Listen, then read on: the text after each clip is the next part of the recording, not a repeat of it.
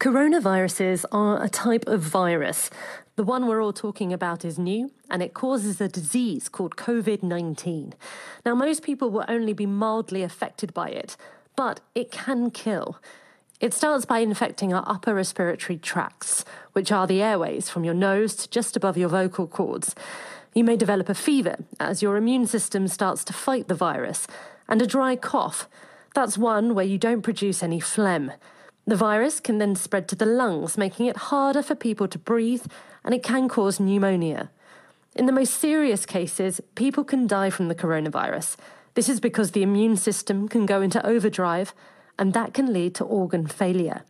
So we need to do what we can to stop this virus from spreading. As it gets into your body by breathing it in or through your eyes and mouth, the best thing to do is wash your hands regularly and properly for at least 20 seconds. Catch your colds and sneezes in a tissue and avoid touching your face.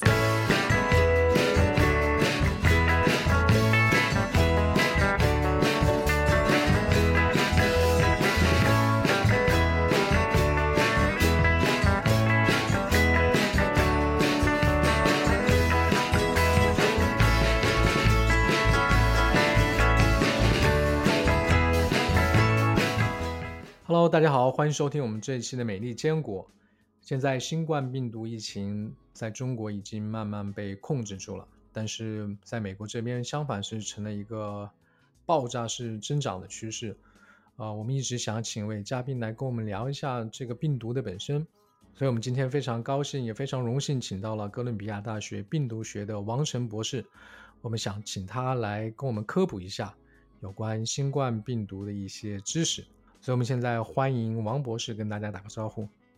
Hello，大家好，哦，我是王成。对，在哥大做过病毒，后来在啊美国的一家制药公司叫 Regeneron 也做过一段，参与过一些病毒药物的研发吧。啊，大家耳熟能详的、能知道的，像伊波拉、呃 MERS 中东呼吸综合征、Zika 啊，对，都有参与过一些对抗病毒抗体的药物的研究。那就是相当于呃，从事过病毒研究的一线研发人员。对，呃 r e g e n a 反正最多的还是做的是抗病毒的抗体吧。还记得当时，呃，我在的时候，更多的时候是那个 Zika 在爆发的时候，然后反正实验室里面就有 Zika 的病毒，大家也没得管的。这是当时好像是在这个，主要是南美，好像就是另外美国这边，好像迈阿密那边 travel 回来的好多，另外对于孕妇影响比较大的那个病毒是吧？对对对，它就会引起那个小头症，就是孕妇感染了之后，婴儿婴儿的头会变得发育不全，会导致，对，所以就那个时候在应该是巴西那边是比较严重的，美国是有一些输入型的病例。对，它是通过那个蚊子传播的。对，对，蚊子传播的病毒还不少。其实，美国这边的话，有个叫西尼罗河病毒 （West Nile），每年的话，其实也会感染几千人。对，偶尔都会，就对，一般到到季节了，好像这个有的地方政府就会发出个警报啊，或者有确诊病例会报一下。好像我记得好像还有的时候会定时，一般就是有水面的地方，有的还去喷杀虫杀蚊剂啊什么的这种。对对对，一般都会要求会要喷，但是啊，政府人应该没有做的那么全吧？每年可能还是会有一些病例吧，可能导致死亡的会有几十或有的时候会上百。嗯嗯嗯，对，我们就想知道，就是当一种病毒来了之后，嗯，从大的方面来说，制药公司会考虑，首先会考虑什么因素来来做这个药呢？对，其实这个的话，大家呃，现在的话就是科学上还是做的不错的。就是说，一旦病毒发现之后，我们首先要知道它的序列。然后这个的话，我们在国内的时候，几个大组的话，基本上很快一两周之内就把序列公布出来了。然后有了序列之后，你才能知道这个病毒是大概是什么东西。然后像今年的话，大家很快知道，就是跟原来的 SARS 是，就是零三年的 SARS 的序列是比较接近的。然后有了这个之后呢，可以可以就是各个公司的话，根据自己的平台可能会有不一有啊不一样的策略。有的比如说做小分子药物筛选的，它可能就是针对病毒的一些一些一些蛋白酶啊，或是一些呃，就它本身的 RNA 聚合酶之类的，开发一些小分子去抑制这些蛋白呃，抑制一些呃蛋白酶的活性。然后呢，像像 Regeneron 它是做抗体的，它那它就会去做，就有的就去研发一些抗体，可以阻止那个病毒感染感染细胞的一些，就是针对病毒表面的一些蛋白，然后产生一些抗体，生产一些抗体出来呢，就阻止病毒去呃感染感染人类的细胞。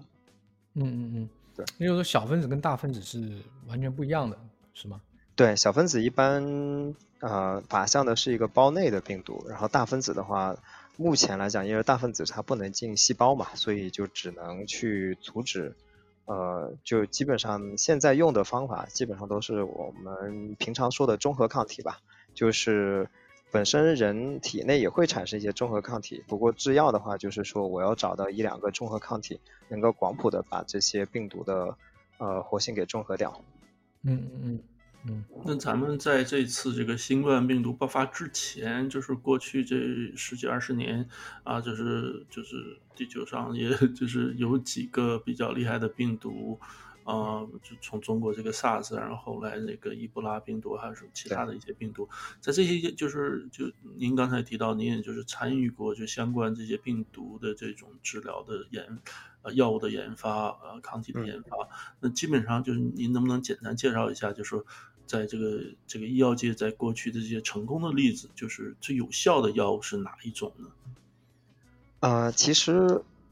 其实就是说，过去的零三年的时候，零三年爆发的 SARS，后来的伊波拉，啊，后来的大概 MERS 中东呼吸综合征，后来又爆发过呃 H1N1，就是那个。啊，那时候叫墨西哥的猪流感，然后我们今年的新新冠病毒嘛，大概几个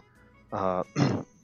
传染性比较强强的这些病毒吧。呃，对于流感来讲的话，其实一九一八年就开始有大规模的流行，但那个时候的话，可能杀死的人比较多，但后来病毒会变变得比较温和一点，然后我们大概人类也研究了它快一百多年了，所以对它比较。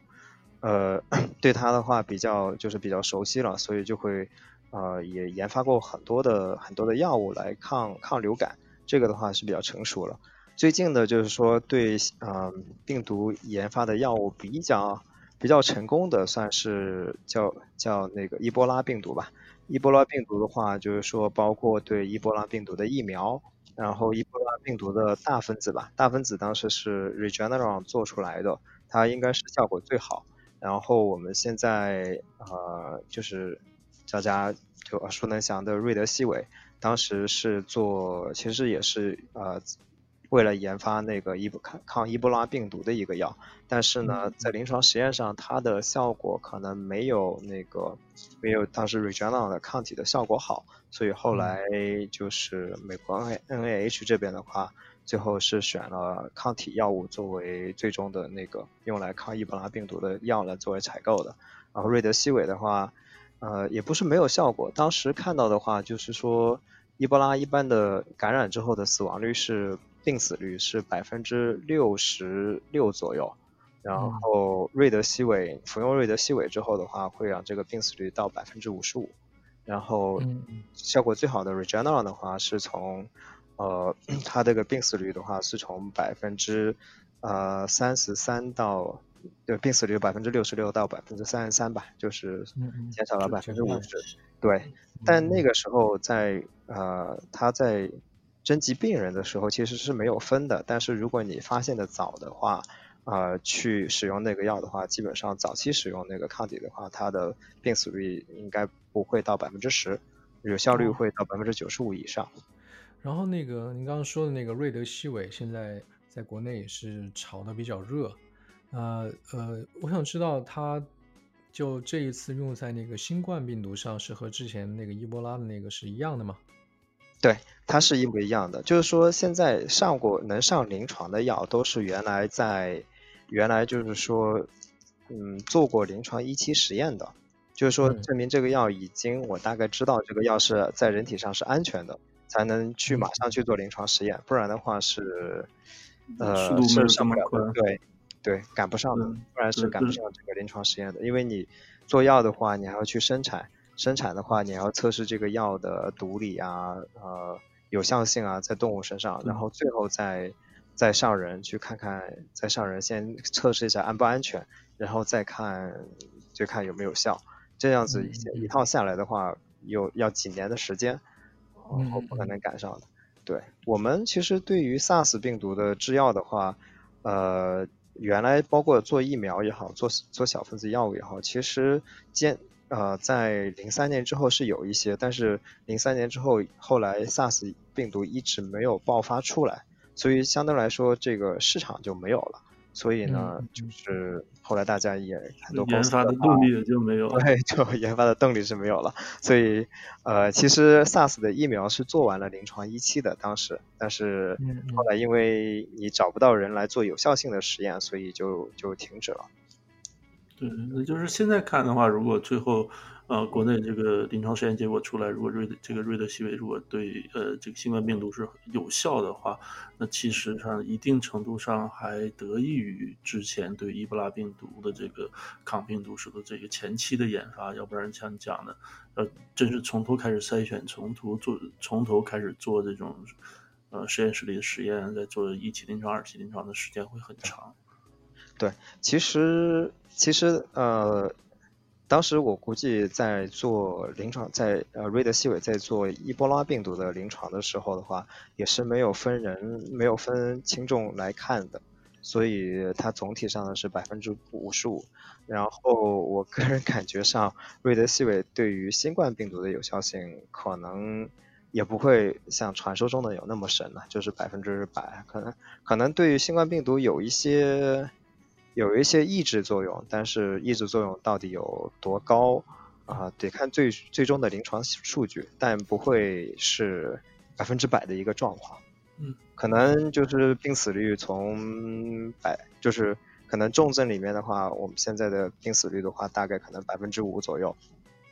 然后可能让这个病死率降到百分之二三，有可能。然后，但是不可能就是全部就病死率全部那个全部解决掉，这个是，呃，我个人感觉上是比较困难的。嗯但是如果比如说像国内现在这种这种防疫的这种措施，现在就是比较及时了，然后然后比较狠，然后发现比较早，然后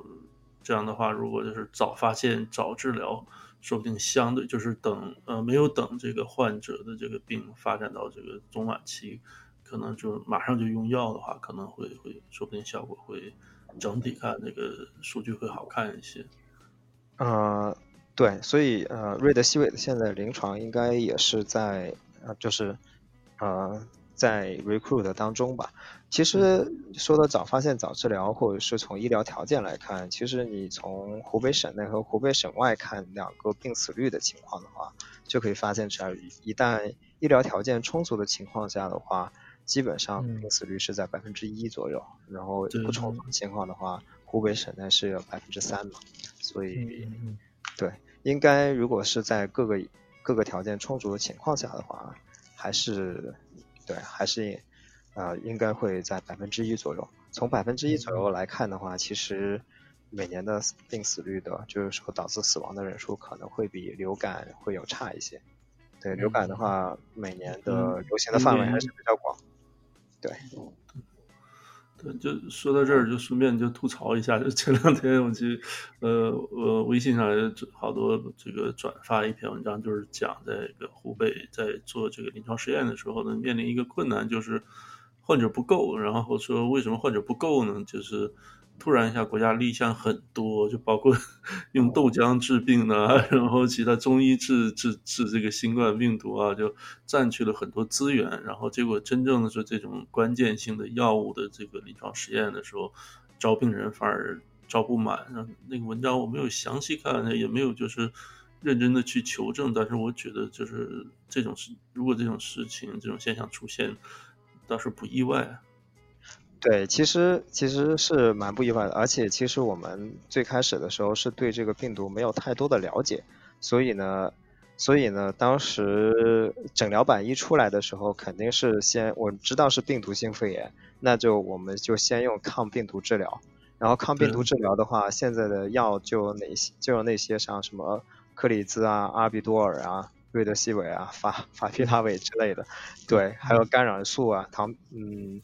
呃氯喹之类的，反正就是这些大家都在试，然后最后都看现有的药物到底哪个有效。但目前来讲，看起来可能最有效的是氯喹，反而。哦，对。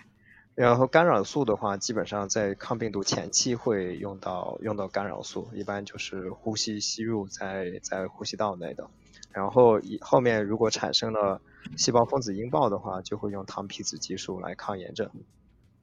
那这有点像当年那个 SARS 的时候，就是用后后后一阶段就很多用。大就是大剂量激素去去治疗的，对，后面因为因为其实病毒到最后的肺炎是因为引病毒性肺炎的话是因为呃在肺里面引起的炎症比较多，所以用大量的激素的话主要是用来抗炎的，对。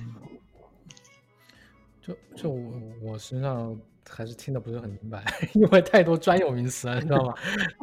然后我就想知道，就是说，嗯，就是说你。就是我之前还看了一篇文章，就就前两天嘛，说什么好像是钟南山说，这个时候让那个什么瑞德西韦过来做这种临床试验是很不不人道的，是有这种说法。就说你还会给一个患者什么药都不吃，他不是要做对照组实验吗？然后在你们制药做临床阶段，怎么来怎么来解决这个问题呢？就是说有部分病人他给他一些安慰剂来吃，但是实际上是不能帮助他的。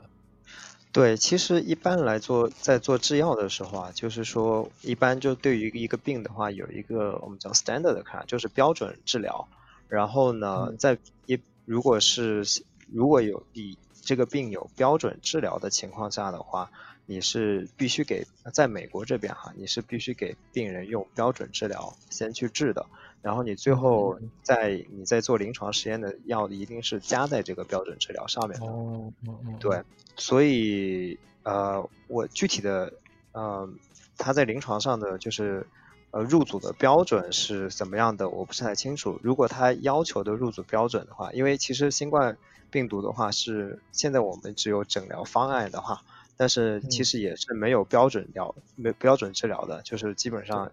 在网上也可以看到，大家什么干扰素啊、中药啊，什么都吃。对，先 先，反正只要证明它是安全的，大家吃了，反正看它有没有效再说。对，就是呃，如果他是要求你什么都不吃的话，他招不到病人的话，我也觉得很正常。然后是，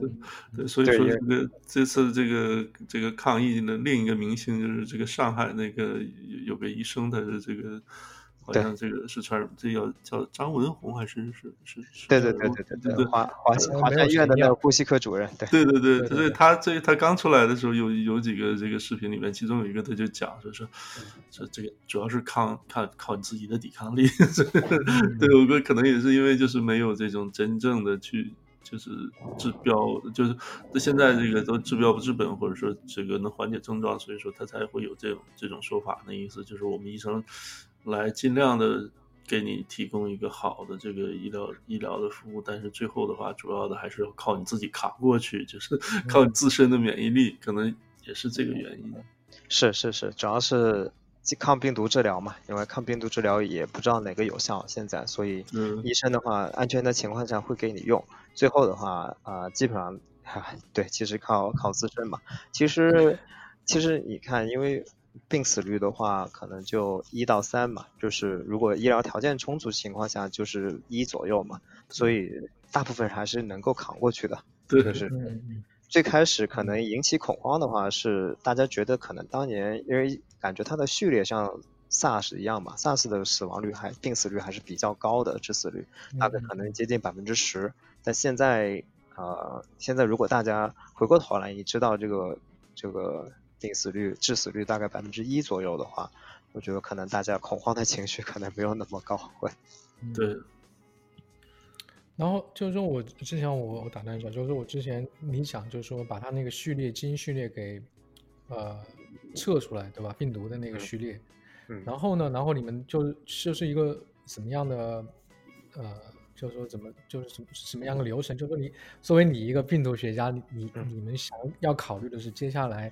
要怎么办呢？就是说接下来怎么来怎么来来 target 这个这个病毒？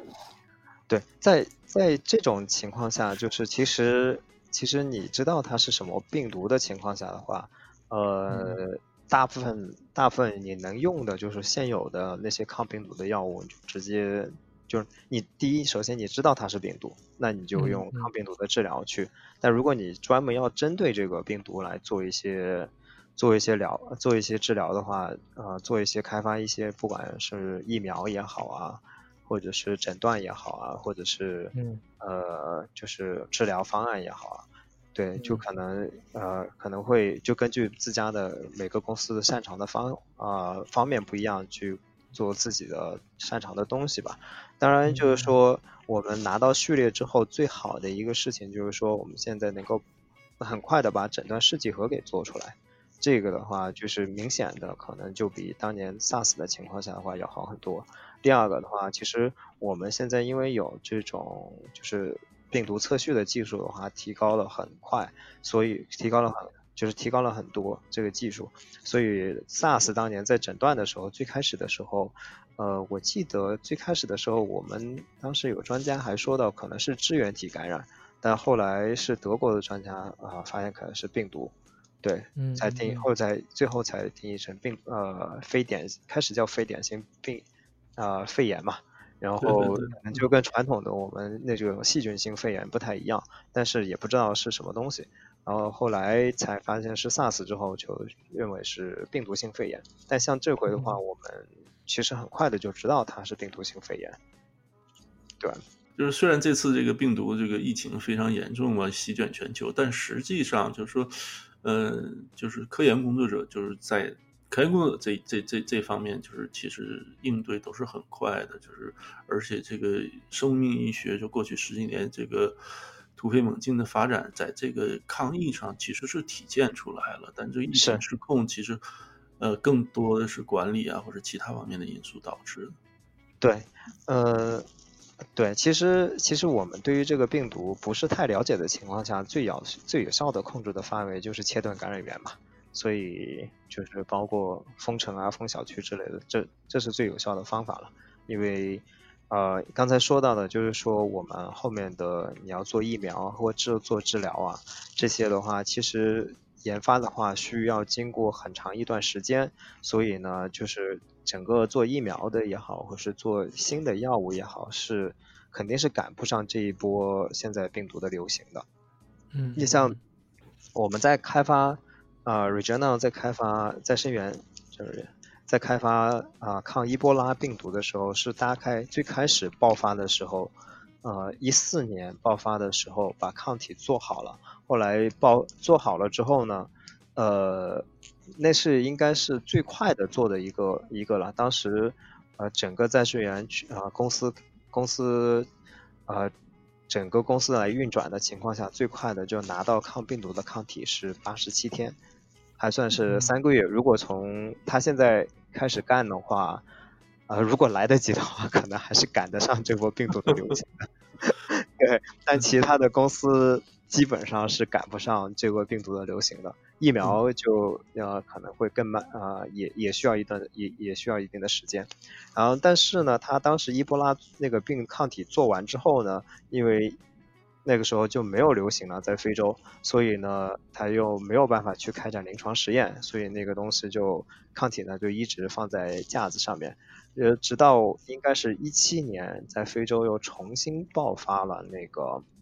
呃，伊波拉疫苗，当时世界卫生组织啊，伊波拉病病毒，所以当时世界卫生组织呢，就可能把啊，全世界可能对于当时有效的那些呃，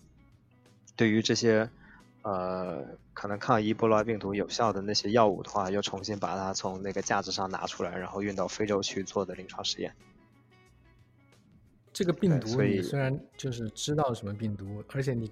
这我我完全不知道，我就问一下，就是说这种病毒你可以可以在实验室里面存活吗？就是可以保存在里面吗？就是你可以在实验室里面是可以保存的，对吧？对对对，你生产的时候你可以一般来讲这些病毒和细菌你把它冻起来就行了。对，但是你就是说你你你这个药物对它有没有作用是不能够看这个病毒在人体之外的那个反应，就是比如说你用一个什么药把它给给杀掉了，但是还是不行，你必须得让那个病毒在人人体里面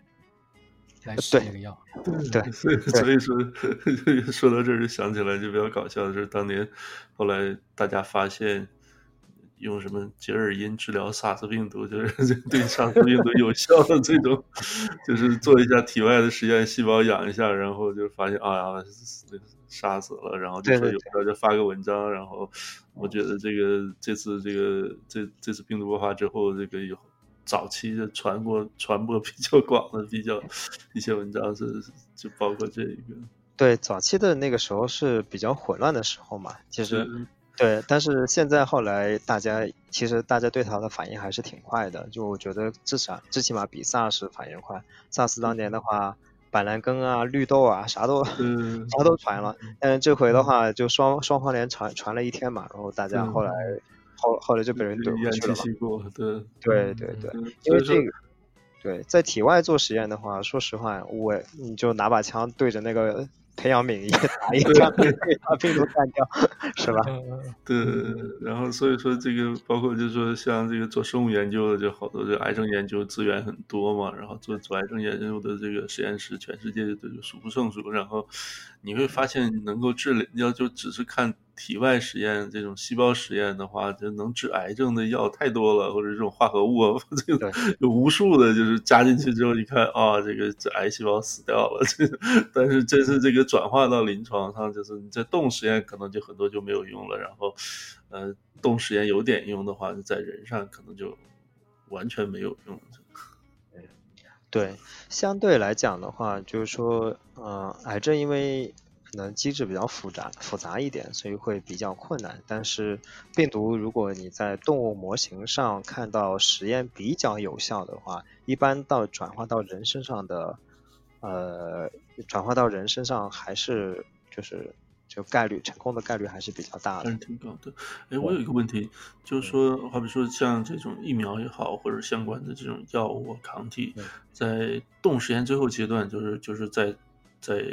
应用到人的患者上之前，是是要做这种就灵长灵长类动物嘛，做猴什么的嘛。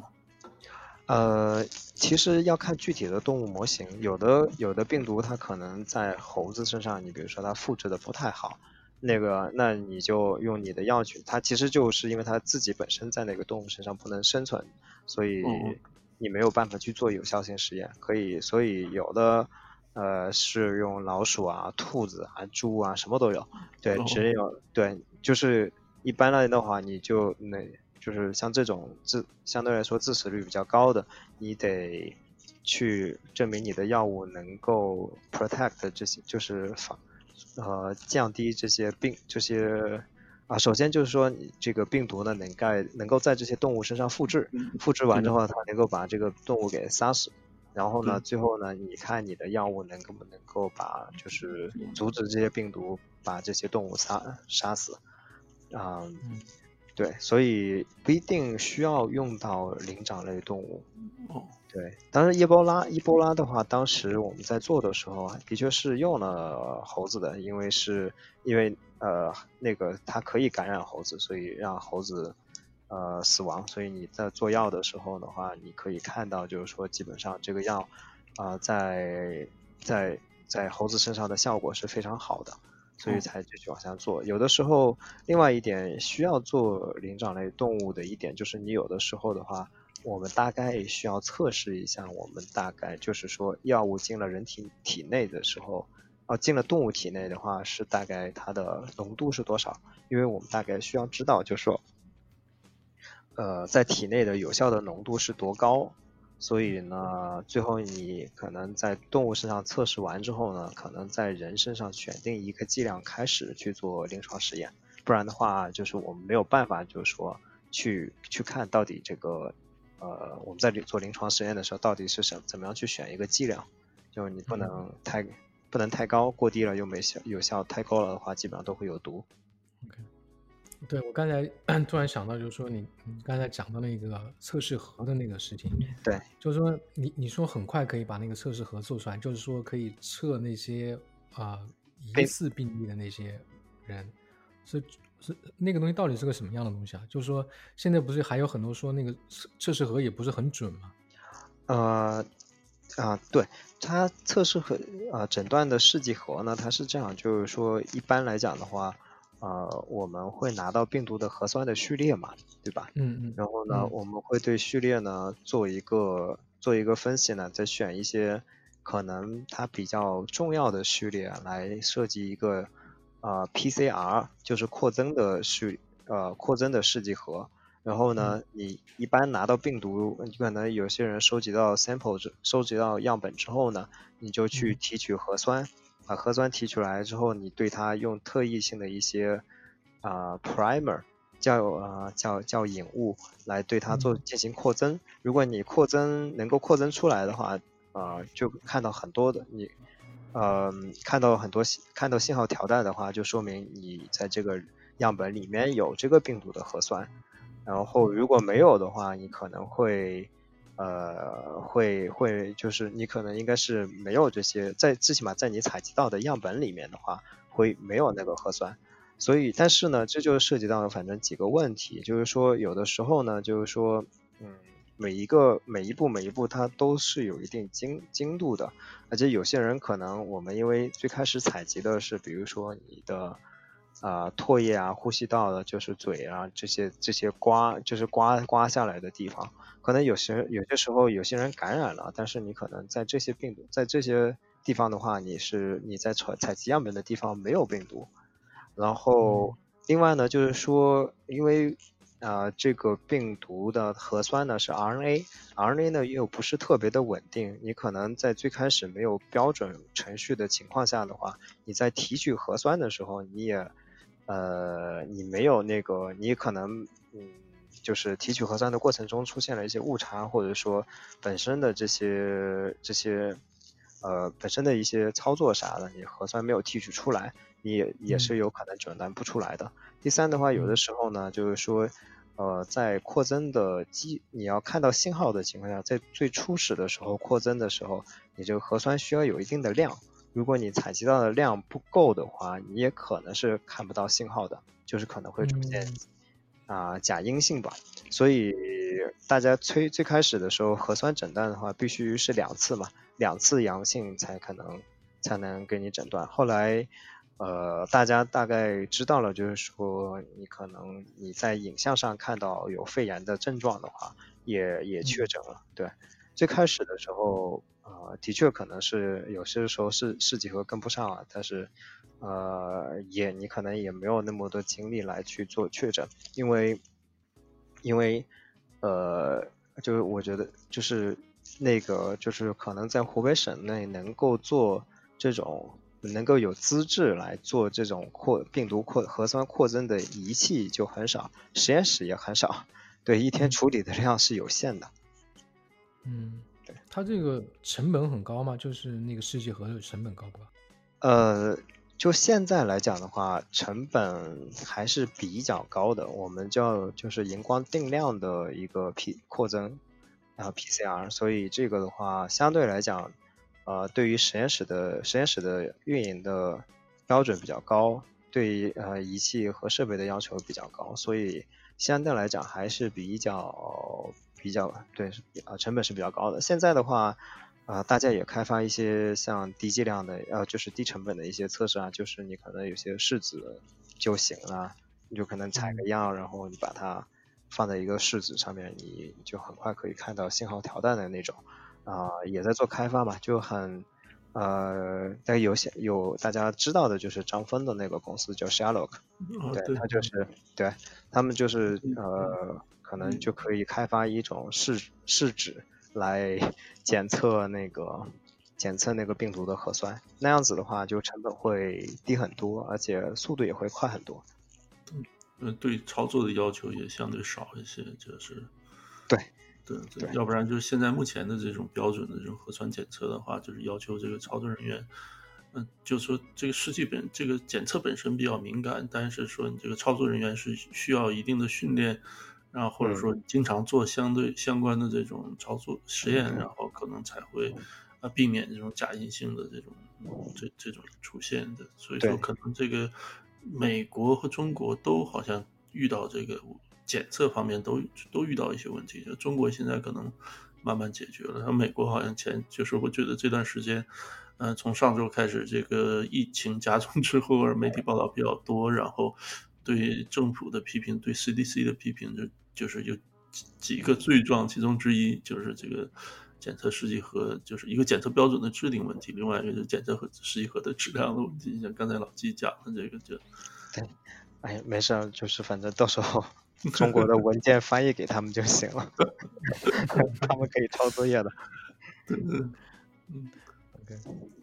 然后我们讲一下，就是说，就说这个病跟那个这个病毒跟 SARS 啊，还有那个伊波拉病毒，它有什么相同点跟不同点？为什么就是就是跟跟 SARS 的那个序列很像，然后现在又用伊波拉的那个抗病毒的那个药，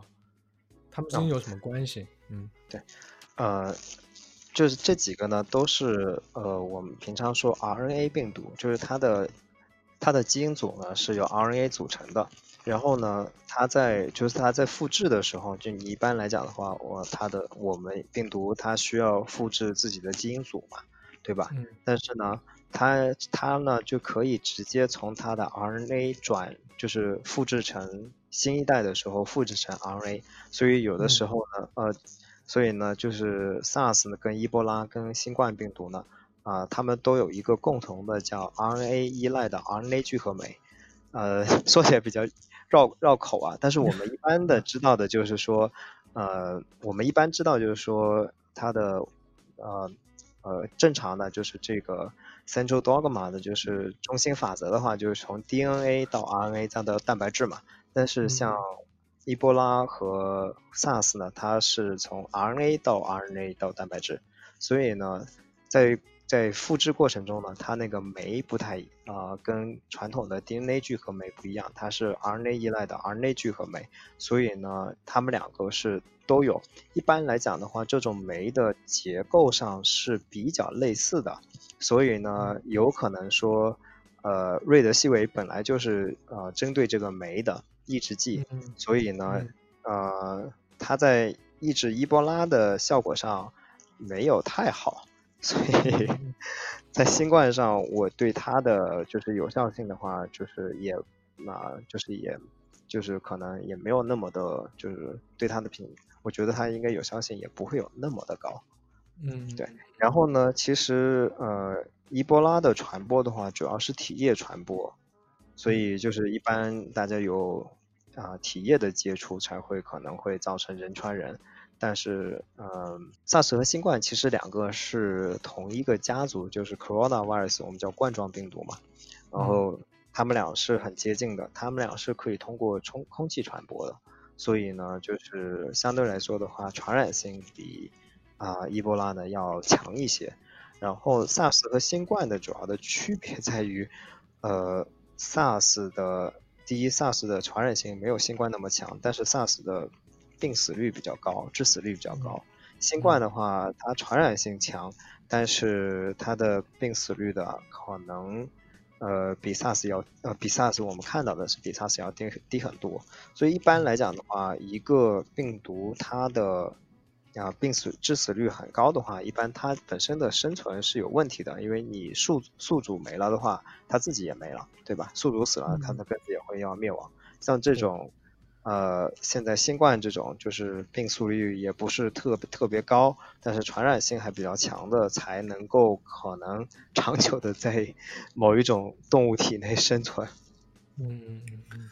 嗯，就说到这儿，就是说好像说最近就是陆续都在大家都在讲说这个现在这个疫情接下来的这个发展，呃，几种可能啊，控制住啊，控制不住啊，然后还有一种就是说。呃，有这一，就是因为这个病毒的特性，可能会有一种可能，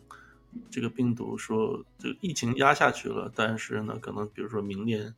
这个春秋流感流行的时候，可能这个新冠也又回来了，就慢慢就有点像流感一样那种长期存在的一种病毒。是不是跟它这个它这个独特的这种毒性也有一定的关系？对它如果要长期存在的话，它必须把自己的毒性给降下去。对，所以呃，就目前来讲，我们还很难确定吧，到底它明年春秋的时候会不会再出来？然后这个可能到到明年明年的时候我们才能看到。对，但基本上从现在的情况来看的话，呃，我觉得出现在国内的情况可能会比较少，因为国内其实实行比较强的隔离政策的话，病毒在人身上生存的概率不会有那么的高。但是，呃，如果是很多国外的医疗条件不好的地方，或者是隔离政策没有那么强的情况下的话，呃，可能最后也会成为流感的一种。嗯，对，说不定。对，哎，说到这儿，我有一个问题啊，就是我最 那个我最近就昨天跟老季我们也这个讨论过，就是呃，关于这个病毒对温度的这个反应，就是昨天我们聊就说哈，你看说像西海岸现在比较严重，就是西雅图那边比较北和比较冷的地方，那要比洛杉矶要就就就严重的很多。然后另外的话呢。呃，大家讨论到就是十七年前那个 SARS 也是可能这个春暖花开了，然后这病毒这个疫情就慢慢消散了，然后，但是也有人就是现在就用新加坡来举例嘛，然后就说你看新加坡三十多度了，然后那个疫情也很严重，而且昨天好像这个佛罗里达又展又又又有这个诊断出两个这个病例，所以说这个就是你从您这个专家的看法，就是说这个病毒和温度的关系有没有？如果有的话，有多大？嗯，这个事情上很难，很我觉得是比较难判断的。但是你 SARS 当年的话，其实是四月份开始实行隔离政策嘛，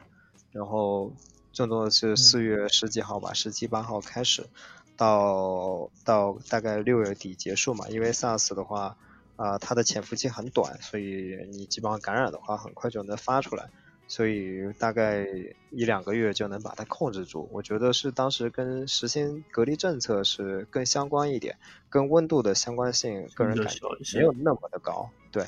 然后新冠这个的话，其实你看新加坡也有啊，其他的其他的可能比较热的地方现在也开始，呃，也开始 有了吧，所以。嗯，像非洲一些国家呀，其实他们有的时候温度也挺高的，呃呃呃，也我觉得是呃，目前来讲是会非常呃比较难判定的。但是新加坡开始看到的，呃，就是发展的没有那么快的话，呃，大家其实他从从很早开始，一月一月几号就开始实行了一些入境限制的，他当时。从那个时候开始，大概一月初吧，几号？我记得是五号还是六号就已经开始限制对武汉的人发放签证了。所以，而且新加坡本身的医疗系统还是比较发达嘛，它的发热门诊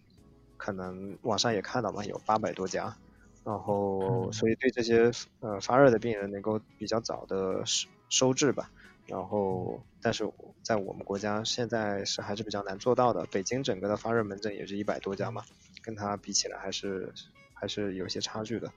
所以他反正采取他那种防疫政策的话，还是我觉得还是呃符合他的符合他的条件吧，符合他的情况。是那就总结一下，就其实就这种传染病威胁比较大，这个疫情出现的时候，就是。最关键、最有效的就是还是前期的这种发现传染源，然后进行这种严厉的隔离政策，这是最有效的。然后就是大家反正，呃，可以、可以、可以这个希望，但不不要对这个温度上升、疫情就下降这个事情抱有太多的期望，是吧？可以想。对，我觉得到现在来讲的话，还是其实其实啊，你看我们现在大家活动的空间，你像在美国的话，你也知道。你基本上，呃，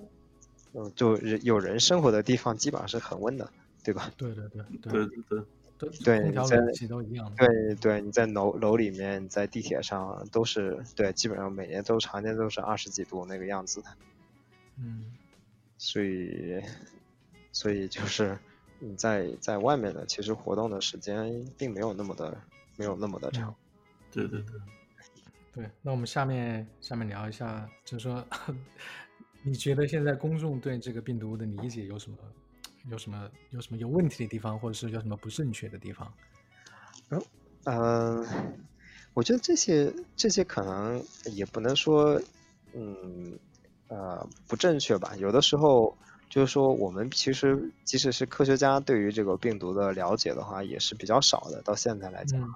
所以呢，就是你的认知是一代 一代在更新的，所以有的时候，对，有的时候出现一些认识上的偏差的话，我觉得是很正常的。特别是最开始的时候，你等后来的话，大家对他的呃冷静下来之后，对他了解反过来看的话，越来越多的话，其实对他的认知是就是会越来越客观的。对，嗯嗯嗯，对，反正嗯到现在来讲，我觉得大家应该对于他的了解应该是。呃，应该还是比较、比较、比较正确的吧，比较客观、比较全面的。嗯，对对对对，因为现在原来大家最开始的时候觉得它爆发在中国呀，就是有阴谋论啊，是不是亚洲人易感啊那种，那就出来了。但现在来讲的话，你看全球就开始流行了嘛，对吧？意大利啊，对，呃，伊朗，呃，不算对伊朗啊，对啊，所以，所以看起来的话，其实。呃，它反正这个病毒应该是不分人种和不分不分年龄的。嗯，对，还有一个问题就是说，现在很多说就是每天都在说他的那个潜伏期，有的时候什么很很长，会一个月啊，或者是有的人好了，然后又又反复。他这个这个是我不知道这个对这种疫情的控制。或者这种传播会有多大的，就是有多多有危害？呃，因为你就是如果是这样的话，如果你好了还又重新病毒又重新出来的话，那嗯，对，嗯，你有的时候就刚才说到嘛，就是说你在诊断的时候的话，你在做核酸的时候，总会有一些假阴性和假阳性的情况出现，然后可能是人人体对病毒的吸收的话，也有一定的过程，所以。呃，你会呃说是啊治愈之后，但是又出现诊断上出现一些阳性的话，是完全是可能的。但是有的时候可能是假阳性，有的时候它是你是可能是真的病毒。但是呃广州的话，反正通过观察发现嘛，就是可能呃治愈的人之后，他的就是他没有出现，就是可能出现了就是出现了复阳的那些人的话，没有出现人传人的现象。到到到最起码现在这么观察吧，然后潜伏期的话，嗯，可能会有的时候会比较长嘛，有的时候会比较短，但是呃，它的范围大部分还是在在就是十十四天之内的，要出现呃网上说的二十一天、二十八天或二十四天的话，那其实是极个别极个别的现象。嗯嗯，对，还有一个问题就是说，他现在有一种说法是什么？一代、二代、三代，然后到后面几代，它的那个传播或者是那个严重性就不会那么强了。有没有这种说法？就是说第一代的那个病毒是最强的，然后到后面第三代啊，然后这些人就，嗯，我虽然带带毒，但是它不会对你造成什么大很大的影响。有没有这种说法？呃，我觉得这种应该。到现在来讲的话，你说病毒的毒性强和弱该怎么样去判断？我觉得是这个是呃没有没有一个客观的标准的，因为我没有没有办法到目前为止哈就没有办法去统计到底多少人感感染了哪一代病毒，然后这些这些人里头的话，他的呃他的重症率有多高，病死率有多高？我觉得就是没有任何的没有任何的数据上的统计到目前为止，所以。呃，没有办法去判断到底哪一段更强或哪一段哪一段更弱。对，那那是不是就是说，呃，比如说一月份得病的人，他就属于比较靠前的那一代，或者现在得病的就是比较靠后的那一代，有没有这种？其实就是你可能就是人一代一代人传人，人传人。如果你是把它这种定义成一代的话，那就是当然是按时间先后的顺序来了。但有的有的可能就是说，呃，也是有的有的时候你在区分的时候，我们可能更很多时候更看它的序列上的相似性。然后对，可能呃，在湖北流行的病毒株和在美国流行的病毒株，或者在其他地方流行的病毒株，它的序列的话是有一些差异的。对，然后这几天之前也发过一篇文章吧，大概就是说可能把这个病毒可以分成五个亚型吧。哦，对对对对对对，这这个怎么来 P 一下？就是来理解一下，就好像是台湾的还是台湾综艺节目那个？对，呃，那个不是。呃，那个几个样，就是其实那个目前来讲，采集的样本量还是比较小的，只有九十三个嘛，而且在武武汉采集的样本量也比较少，所以到目前来讲，你说得出一个非常有力的结论，啊，不是，觉得不是不太可能，就是基本上你，嗯，但是就是大大概的可以看到，就是可能，呃，我觉得普遍的一个。目前的可能的有个结论就是说，病毒不一定是从华南海鲜市场开始的，而且也不一定是从武汉开始的，也有可能是从它其他地方传过来，三号就是到了武汉之后才传染开的。对，就是呃，目前来讲的话，可能就是嗯，能够得出来的结论吧。但是网上说有的是可能美国传过来，或是其他的，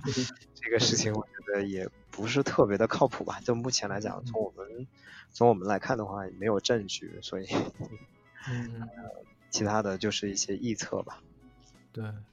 对，就就我就接接这个话题讲，就是说现在网上很多这种分析文章，每天就轰炸性的，今天说，哎，这个是可能是那个 P 四实验室里面传出来的。流出来的，对吧？另外还有就又有一篇文章，就是说反驳他列了很多观点。就对于普通老百姓来说，你们的那些专用专有词汇太多了，就说你完全不能就跟不上。就是说我不知道你有没有一个比较简单或者是比较比较让大家可以懂的那个语言，可以讲一下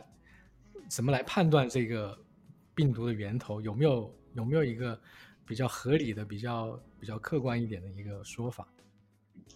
呃，就从我的角度来讲哈，我们做病毒的角度来讲，我是觉得，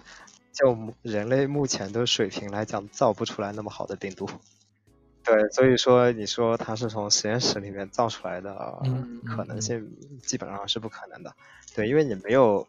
你没有任何的条件去，就你在实验室里面没有没有任何的办法去模拟现在病毒生存和传播的条件。所以，对，所以。呃，对，就目前人类的人类的水平还达不到那个高度。这个病毒，说实话，呃，从它本身的角度来讲的话，它还是挺挺完美的，对吧？传染力强，然后啊，病死率又低，病死率也不高，所以它这样子能传播的范围会比较广，而且潜伏期也强。嗯，对，呃，就你比如说你要造一个病毒有十四天的潜伏期在人里面的话，呃。没有任何的一个地方能造出来，到现在来讲，嗯对，所以我不是特别呃，我们就是看到这种文文章吧，一般就 看都不会看的，就是。对，但但是那个网上文章讲的就，因为我们是不懂，就是普通老百姓不懂这些的，他讲的就是有板有眼的，说什么什么就是什么那些基因序列里面有几个是一样的呀，或者这种对比，这个这个我我看上去，如果我什么都不懂的话，我看上去我还。觉得有一点相信，对，就是有的是是呃似是而非的一些结论吧。你比如说，开始印度人发的那个文章啊，他觉得哎，序列里面是 H 跟 HIV 有相似，然后那个就是他一些插入的地方跟跟 HIV 的序列有相似，但是呢，他当时呢，应该我记得是他列了六个氨基酸的序列吧，就是说他他。你这六个氨基酸的序列，你可以在任何的物种里面都可以看到，细菌啊、酵母啊、狗啊、猪啊啥的，对，就是它那个它那个同源性太短了，就是你根本就没有办法判断它是从哪里来的，它只不过是啊，我我在 HIV 里面搜搜到的，你就觉得啊可能是人造的，但是呃，我可以在鸡里面搜搜到了，难道就是那？它它它是跟跟鸡杂交出来的吗？或者对，所以我觉得那些都到目前来讲啊，就是呃，我刚才说了嘛，就是我不相信现在人有这种水平能造出这么好的病毒来，所以所以就基本上你仔细去推敲那些呃从实验室造出来的结论的话，基本上都都是不成立的。但是我们来讲的话，一般就不去浪费时间了。当个笑话看看就行了。OK，因为对，因为网上这种文章太多了，就是说今天今天你驳我，明天我驳你，就对于我们那种不懂的人来说，真的看每一篇文章都觉得有道理，知道吗？就是我们基本上就不看，就懒得 懒得去播这种事情。对，基本上，呃，对，基本上就是说。呃，你要去造这种病毒的话，你是没有没有这种实验条件的，就是做病毒的指导。对，那就是现在就是就是现在目前我们就是基于我们目前对这个病毒的了解，就是觉得它。呃，因为前一段时间我记得就讨论也比较多，就是它这个原始的这个是从蝙蝠啊，还是说其他？后来有说可能最开始蝙蝠可能是中间的宿主啊什么的。就现在就是我们这个这个方面了解到是呃是一个什么情况？对，现在就是说包括蝙蝠啊、穿山甲呀这种的，都都有可能是宿主，所以对，呃。就是有这种可能性，但是因为你现在已经找不到源头，所以你也不知道它到底的可能性有多大，到底是从哪里跳到人，什么时间在什么地方跳到人身上来的，所以就是现在就是很难很难推定吧。所以呃，大家就是说，可能因为野生的动物身上，就是像这些蝙蝠啊，然后呃蚊子啊之类的，是反正是一个。啊，传染、传染、传染性疾病传播的一个一个一个工具吧。所以像，对，所以就是任何的情况都会有可能。但是我觉得，呃，真正去推定、判定它到底是从哪里来的，呃，可能很难很难找到吧。就可能有一个非常非常确切的结论。你可能说，就跟天气预报说的啊，我可能有百分之六十今天会下雨。然后你有可能说啊，它可能说百分之六十的情况下是，就举个数字啊例子，可能就百分之六十的情况下从蝙蝠来的，但是呃，但是就具体的源头怎么呃怎么去找到，我觉得现在已经是很困难的。对，就是回过头来就说，就是实验室造病毒的那个结论啊，就是说从我们研究的角度来讲，如果这个病毒是实验室造出来的，是一定可以找到找到证据的和蛛丝马迹的。对，我觉得这个。对于国家的调查调查人员来讲的话，不是一件特别难的事情，可能肯定是可以找到的，对吧？所以，对，就但是虽然我我不相信啊，他他是从实验室出来的，但是如果 真是的出来了，是可以调查的，可以就是它从它这个原始的这个呃，就从它最终的这个产物，然后倒推的话，它是中间的这种克隆的过程啊，用的那些载体啊什么，最后从实验室应该都能找得到的，然后就相当于就说你组装了一个。收音机，然后回，然后回过头来，我们现在到实验室进行调查，你就发现那原配件也在，然后那些工具也在，然后可以确定着 它是从这个地方找出找出来。是的，是的，是的，你都是可以，你都是可以找得到的，对。嗯，但但是啊，就是当然这个这段老纪麻烦你这个可能就可以给它砍掉。对对，就是说，因为我看这个说可能是现在这个武汉这个病病毒所或者这个 P f o 这个这个这个实验室是被军管了嘛，或怎么样？就是就是即使是可能百分之零点一的可能，如果真是说这个实验室事故的话，就是我们外界是无从得知的。我觉得就是肯定就是实验记录也好啊，或相关的这些。蛛丝马 迹，肯定就政府也就毁尸灭迹了。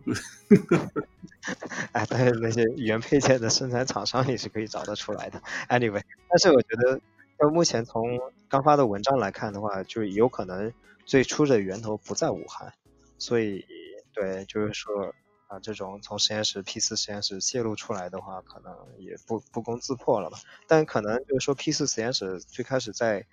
呃，管理上会有一些问题，这有可能是存在的。然后我觉得军管的军管的目的可能不是因为说是因为这个病毒是泄露，可能就是本身出现本身的管理上有一些有一些有一些问题，所以才会去对才去接管。有的时候，另外一点的话，也也有可能是迫于公众的压力吧。因为，那个时候的话，我觉得大家可能就政府也也需要给大家一定的信心嘛。对。而而且就是因为换一个角度随便聊一下，就是说像就是那种科研机构啊，就整体这种知识界在这个社会里面始终是处于相对比较弱的地位，就是这个时候就是政府要是先收拾一下的话，能先收拾你。就是你看，你看在武汉那种这个武汉也好，湖北省也好的这个疫情出这个发生之后，这处理这么乱，然后最后其实。这个也没有清理怎么样，那些政府官员也没有怎么清理的。但是你像这种实验室说说军管就军管，嗯，官员还是有的嘛。你们是现在现在湖北湖北省已经换了一批人了嘛？换了一批，对，嗯，对，跑题了。也是，对对对对对。不过你看这个这个管理上嘛，就是就如果全球流行起来的话，你可以看到其他的国家到底是怎么样去应对的。策略，回头会大家自自然会有一个比较。嗯嗯嗯嗯，我们下一个话题就是说，在那个制药上面或者是在研发方面，你觉得有什么嗯会遇到比较大的挑战？对，我觉得对我觉得最最大的挑战就是说，我们对于这个病毒的了解还是太少了，就是说呃。它可能我们大概现在知道的序列啊，或者是，但是它呃具体的传播途径啊，然后潜伏期啊，然后到底呃对于在人身上的一个反应啊，到底它啊会不会再流行啊之类的话，你可能只有等到比如说明年、后年、再后年再看，才可能会有一个比较好的、比较比较多的结、比较好的结论吧，可能会嗯嗯有观察吧。对啊，但如果你比如说这个病毒你就之后就消失了，那其实对于药物的研发的话是一个非常重要的打击，因为 你没有没有办法来做任何的，你没有办法来在人身上做测试有效性实验，那基本上你这个药物的研发可能疫苗也会停滞，但是它后面会有零星的流行出来的话，那。呃，对于药物的研发、疫苗啥的还是有意义的。我相信，就是说，凭现在的技术手段的话，找到合适的药物和疫苗的话，应该，呃，困难度不会有那么的大。最关键的就是说，取决于它以后这个病毒以后是一个什么样的流行的态势吧。对，就像 SARS 一样的话，后面没了，那你就那个药物的开发和疫苗的开发都已经就没有意义。但是，呃，像流感一样，每年都会流行，那可能可能就是我们我们是一定可以找到药物和疫苗的，嗯，开发出来。对，现在今天好像就说，川普还跟那些大的制药商的老板去，好像是在白宫去开会吧，是吧？就讲那个疫苗的事情，看多久可以做出来。他之前好像在那个呃第一次新闻发布会的时候提到过这个。对对对，他好像说马上，对，但对他当时说的是好像是马上就出来了，然后别人就狂骂，就说那个不可能，不可能很快出来，起码得六个月到十十二个月之间。嗯，然然后后来大家就有人讲说啊，他其实说的是那个伊波拉病毒的那个疫苗。啊，伊波拉病毒的疫苗已经有了，然后对，已经已经是默默尔克应该是已经上市了的。就是证明比较小，但是这个病毒的疫苗的话，我觉得到现在跑得最快的就是美国那个莫德纳公司的，它已经 IND 嘛，就是在人身上测试安全性和看中和抗体的产生有多高了。但是说到这个情况，就是说，呃，就是说，其实我们对于这个病毒的了解的还不够。所以就是说，他们莫达纳就是那个公司现在的方法也不一定是最有效产生疫苗的方法，而且如果你比如说，呃，你有可能就是说，哎，你打了个 SARS 的疫苗，最后你来了个新，最后你来了个新冠，然后你可能那个疫苗是白打了，就是对新冠没有太大的作用，所以有可能就是说也会出现这种情况。我今年流行的新冠，鬼知道它。就是后面病毒会不会有一些突变和变异？你之前打的疫苗，啊有没有效？这个还很难说。所以呃，到目前为止，我觉得就是说，就是疫苗的研发本身也有一定的挑战性吧。然后还是一样，就是说我们现在对于这个病毒的了解太少了。像流感疫苗的话，我们大概知道它的啊呃流行株是多少是什么，所以一般来讲的话，很多地方的话就会有四个几个流行株，加上就是前一年前一年的，就是说就是流感的流行株来做成疫苗，来往来预防第二年的流感。所以我们现在新冠的话还是一样，就是说我们现在我也需要根据它之后流行的一些呃流行的一些就是病毒株啊啥的来做一定的做一定的做一定的 prediction 吧，或者做一定的了解之后，才可能会生产出比较有效的疫苗。那现在对我觉得就是莫丹娜公司的话。对于它公司本身的来讲的话，它就是证证明了我可以在很短的情况下把这个疫苗，把这个疫苗给做出来。但是真正有效的话，呃，在人身上有效的话，还需要经过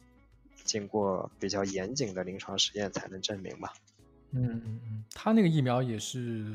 把以前的继承下来了吗？呃，不是，他以他那个疫苗就是说我根据现有的序列，然后。然后呢，它其实是一个 mRNA 嘛，就是说 mRNA 可以转录成蛋白，然后呢就把它做成 mRNA 的形式，然后打到人体内去，然后希望啊人体对它产生抗体吧，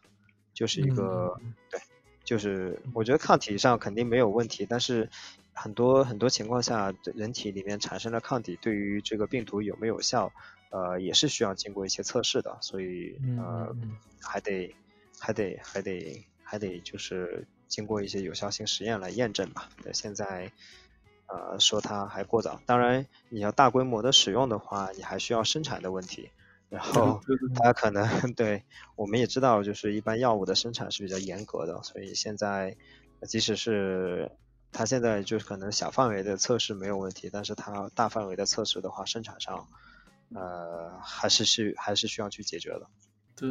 就说到说到这儿，我就顺便八卦一下，就是我今天这个白天给这个老季安利一个电影，这是一个老电影，这 Contagion，叫国内翻译好像叫传染病，不知道王博士看没看过。没有看过，王博士一定要看一下这个电影，这叫 Contagions。然后现在你在网上可能就是能找到资源。然后，所以就因为就是我们讲的，就是你你刚才提到这个这疫苗这个生产的这个生产能力的问题，就是说，首先这个疫苗是不是有效，还还很很就是严，就是现在讲还太为时太早嘛。然后，对，即使是百分之百有效的话，如果就是像国内那么多人患病，或者说潜在的这种。人口这么大，这个生产的这个规模肯定是跟不上。然后这个在那个电影里面呢，就是这样一个，就说这个电力那个病毒呢，就是很凶的，然后就是就是死亡的那个单位是百万计的。然后最后的话，终于研究出来这个疫苗了。然后就是说怎么办？就是你不可能一下生产出那么多来。就是最后就是说，美国人民呢，就是。这个政府，这联邦政府在前面摇号，呃，摇这个这个，摇出第一个是出生日期啊，说三月十一号、三月十二号，就是那就三月十二，所有三月十二号出生的人呢，啊，明天就可以打了，然后就就就一一下一下这样摇过去，然后有的人可能就得等几个月这种。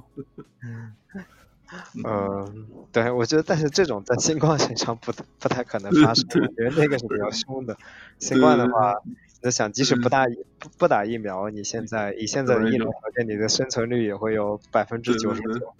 对，嗯。另外就是说这个疫苗的问题，就是你像流感已经这么多年了，然后人类这个好比说这种对付流感的这个经验已经很足了，所以说每年在美国这边，一到入秋的时候，就到处都是说打这个这个辐射，对对。然后，但是。就是即使是这样的话，就是有的时候可能某一年它这个可能变异的就比较厉害，然后这一年可能患就流感的患者就比较多，或者死亡率就比较高，然后所以说就是就是就是。谈到就是这个疫情爆发之后的就这几个谣言之一嘛，就是是吧？这个这个美国其实这这 死了几万人啊，国内好像都很惊讶，然后就是说实际上可能里面有好多说不定就是新冠病毒，其其实不是的，就是每年可能这个美国死亡率最高的病都是流感，但是国内的话可能对这个不了解。对，呃，一般一般这种情况下都是在老年人里面，因为流感的话，呃，其实并发症对。对，嗯，是产生并发症。另外一点是，是，啊，流感之后会有二次感染，细菌的二次感染，所以变成了一种细菌性肺炎。很多的话，细菌性肺炎在美国算是致死率很高的一种病了。在老年人里头，也可能我的印象中，它可能排在癌症之前，冠心病、冠心血管疾病之后。嗯，对吧？要要具体查证一下，反正应该是排前三的。对，对，呃，这种就这个的话，就跟跟新冠是不太一样的。新冠就是直接是因为由病毒造成的肺炎，就病毒性肺炎。对，所以才会他采采取的治疗方案也不一样。对对对，嗯，对我我昨天我那天还看那个 CDC 那个报告说。去年的那个流感疫苗的有效率只有百分之二十多，百分之二十九。今年还提高了很多，今年到百分之四十五了。而且今年的那个流感的那个 flu shot 那个有效性还非常不错，已经到百分之四十五了。实际上，它每年的那个流感的那个病毒是在不断的变化，对吧？它打的那个，是是是，嗯，它打的那个 flu shot 的那个配方也是不断的在变，它只不过是做了一个预期，然后。打脸打到打到今年的那个人的身上，对，呃，美国的做法就是，我就采集今年的流感的病毒株，然后做成做成做成疫苗，明年使用。嗯，哎，它的因为病毒其实不是说它是每年在变，就是病毒因为它它的它的它对于就是我们比如说我们自己 DNA 在复制的时候，它会有比较强的 proofread，。就是就是你要保证这复制不能出错，但是呢，病毒呢，很多情况下它没有这个机制，对它就是容易出错，所以它每一代呢，它每一代每一代呢，就是你就是上面一个病毒和它复制出来的病毒，可能每一个病毒都不一样。然后我们也是通过这种变异来去识别，是就是画一个树一样，就是识别一下就是它传播的这个途径，是吧？对对对，但是对一般它出错的话，会有一定的有一定的 pattern 吧，就是你可以根据这些回溯，它到底哪些是从，就是哪些到底是关系比较比较亲近吧，啊，但是病毒来讲的话，呃，其实就是刚才说的观点，它就一直在变，一直在变，对，然后可能变到某种情况下，它适合在人里面传播的话，它就跳出来了，当然然后。它没有，它如果不适合的话，就是说，就是，就就是一个自然选择的过程吧。它就是他的他们的生存的策略，我就制制造大量大量的突变，最后到最后就是有一个能够揭竿而起传播出去，就算胜利。对对对，在在歪个楼啊！我今天我就想，就是就是好像说这一次病毒，就是给全世界这个就是打击都这么大，然后就是假如说就是接下来在短时间内，然后频繁出现类似的这种疫情的爆发，然后然后每一次都是控制不住的话，伤亡惨重，就是会不会就是推动，而大家就是慢慢的这种都是。大部分就是能在家上班就都在家上班了，就改变这种文明世界的这种大概对大家这个整体这个社会的这个运行方式有一个根本性的改变。因为现在从技术上其实有的很多是可以达到了嘛，就大家可能这个在家上班发现其实也能做到相同差不多相同的事情，这也是有点跑题了。我今天想是这个，对，就像每年流感病毒流行的时候，你是可以这么干的嘛，对吧？对，但是。对，嗯，其实其实对，其实这种出现这种情况的概率不会太大，很小，很小，很小，嗯嗯，对，基本上基本上为零。对对，就像你说，这个就是一个完美病毒，就是各方面来讲，就是所以说有的时候你就是会会思考的这个这人和自然的这个关系。嗯，对，估计的话大概也得大半年才能出来这些这些药物或者是疫苗。呃，我觉得就是正式啊，你要就是说 出不出得来，这个完成临床一期就是安全性实验是没有问题的，但是最后的有效性实验的话，赶不赶得上这波流行还是一个问题，所以对，所以这个不要把很多不要把希望放在那个药物身上，现在。对放放在自己的抵抗力身上，百分之九十九的存活率，怕啥呢？嗯，今天那个我今天那个还说，那纽约州长还说不要怕，大家就是说这跟那个流感的那个是差不多的，就它主要攻击的就是那些很危险的那一波人，只不过就是那些老人或者是免疫力比较低的那那一波人。对对对对，他会有一定的并发率。对对。反正他是这样说的，但是我不知道这些，特别是中国人听到这个可能会觉得，嗯，不对，这个这个太不小心了，对吧？他讲话，嗯，其实对，其实你可以看到嘛，就是他对越年轻的人的话，其实相对来讲他的致死率是越低的。那基本上在 SARS 你也看到，基本上在儿童里面的致死率是零，所以，嗯嗯嗯，对。对，主要还是还是可能老年人和有一些本身有一些慢性病、基础疾病的，对，可能会危险一点。嗯，哎，这个我不知道，您知不知道？就是说，他那个即使恢复之后，他有没有一些后遗症之类的东西？像 SARS，我听说好像很多这种后遗症。SARS 可能会有一定的呃肺纤维化吧，到目前为止好像看到的好像。新冠应该是恢复的还是比较好的，应该。嗯，就说整个肺部的那个改变消失了，就就没有对对对，肺部对肺部应该应该就恢复之后还是比较健康的。嗯嗯，SARS 当时有还有一些就是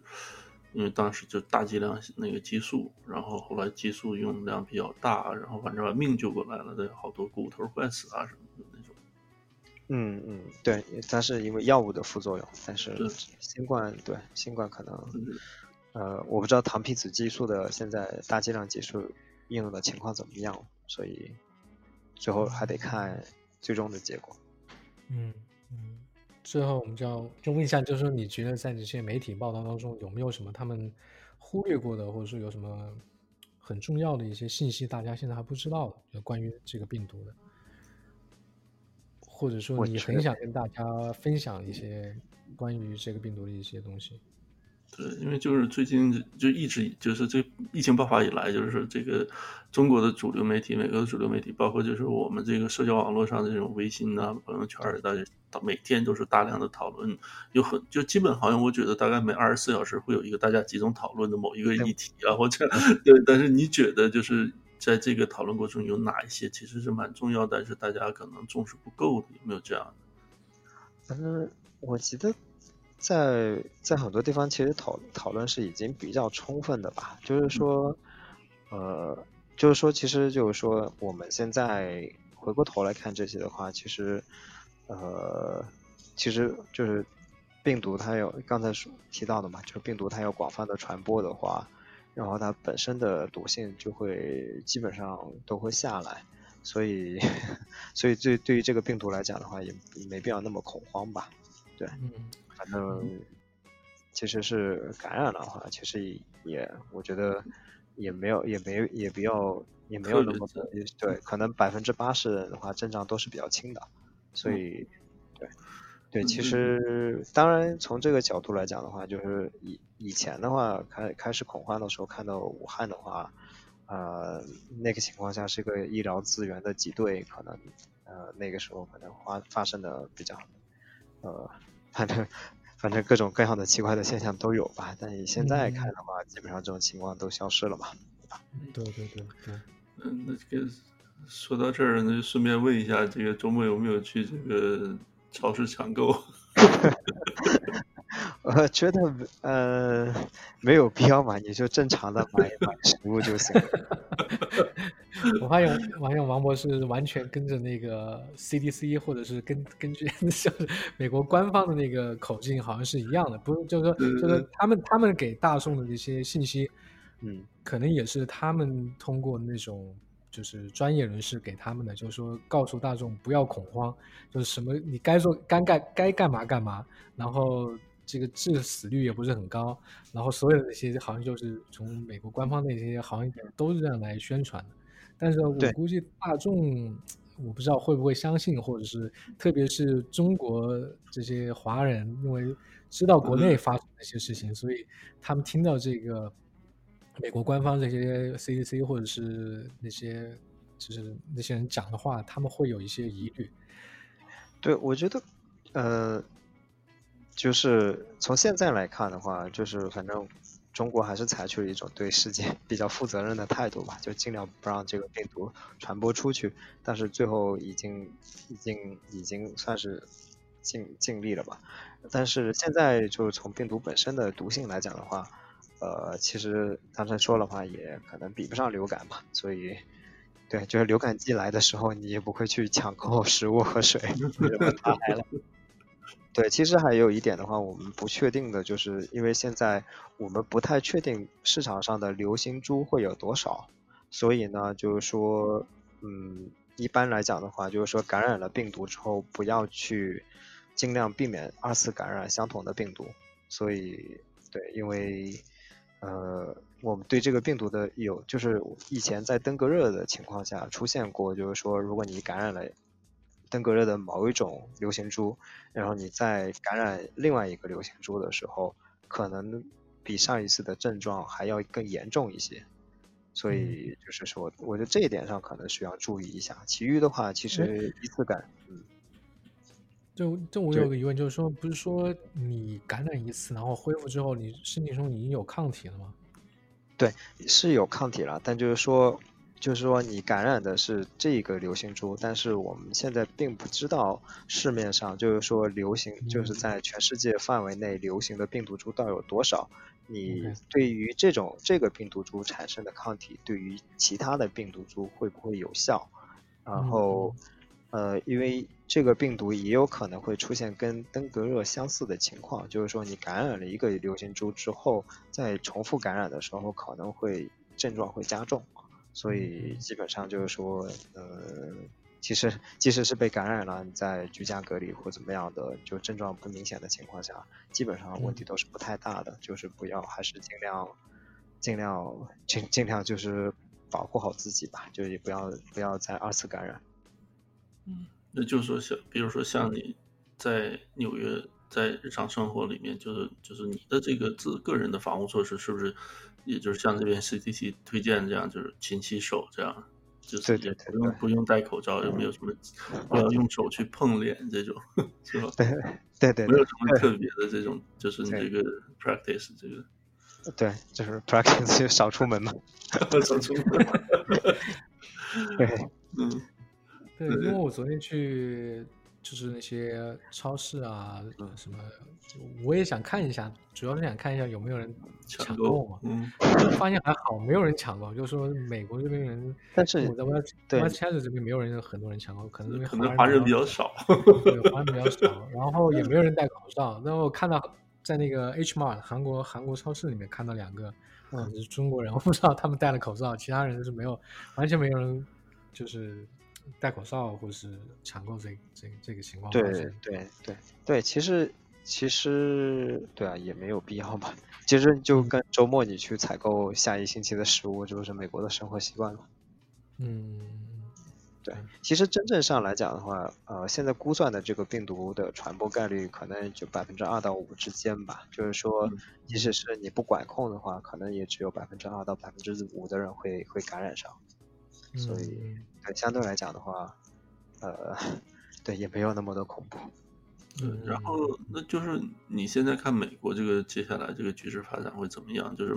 基本上，因为 CDC 上周周一还是周二呢，当时就讲了一下，就说这在美国这个爆发是不可避免的。然后现在基本这个白宫每天开记者会，然后就是卫生部长这个 CDC 这边的那个呃负责人的也都讲说，美国现在可能。这一周和下一周的这个这个检测的这个规模扩大之后，可能会有很多病例。你觉得美疫情在美国大概会是一个什么样的发展呢？啊，这个我觉得就是目前来讲不是特别好的推断吧，因为嗯，从但是最起码的一点就是说，美国政府是不可能做的像中国政府那样来。对于这些交通啊进行来那么强的管制的，就是可能只能给大家建议说尽量少出门，呃，戴一戴口罩，口罩多洗手，然后取消聚会，尽量不要去电影院，少去餐馆之类的。但是很难出现这种强很多强制性的措施，嗯所以对，所以对，真的如果是爆发起来，就会可能像是一个，呃。自然淘汰的过程吧。嗯，好好惨烈的感觉 啊。其实其实也没有了，你说 可能也就对，可能跟说嘛，就是按这边医疗条件来看的话，也就可能只有百分之对百分之一到三之间吧。就是对于这个对于这个情况来讲的话，我觉得嗯 CDC 强采取强烈的啊采取强烈的那个隔离措施，隔离措施对。就是我们自己就是多喝水，多跑步，少出门，少出门，不摸脸，勤洗手，对，尽量不要去，尽量不要去人多的地方。对，这个周末囤了大量的这种 Purion 这种 这种消毒液，我就现在有基本上就是大概每五每。半个小时吧，就就就用这个消毒液擦擦手。太过了，太过了，太过了。因为我们每天上，每天上班的话，就总是要出入电梯啊、开门啊什么。啊，对对对对对，可以可以。嗯，现在这个 Amazon 上这些 Purion 这些东西都都都脱销了，我看，但是其他地方还能买到。是吧？嗯。我我发现今后要从国内来来来买口罩了。以前都是在美国买口罩往国内寄，现在我发现可能是过来了。对，其实对，其实口罩的产能还是在国内的，你基本上可以看到。但现在可能对百分之世界百分之五十到六十的产能是在国内的，所以一旦中国加速起来的话，它是可以可以保证这些供应的。然后接下来的时间的话，可能需要中国来供应全世界的口罩了。对，而且现在国内也慢慢复工了，然后可能对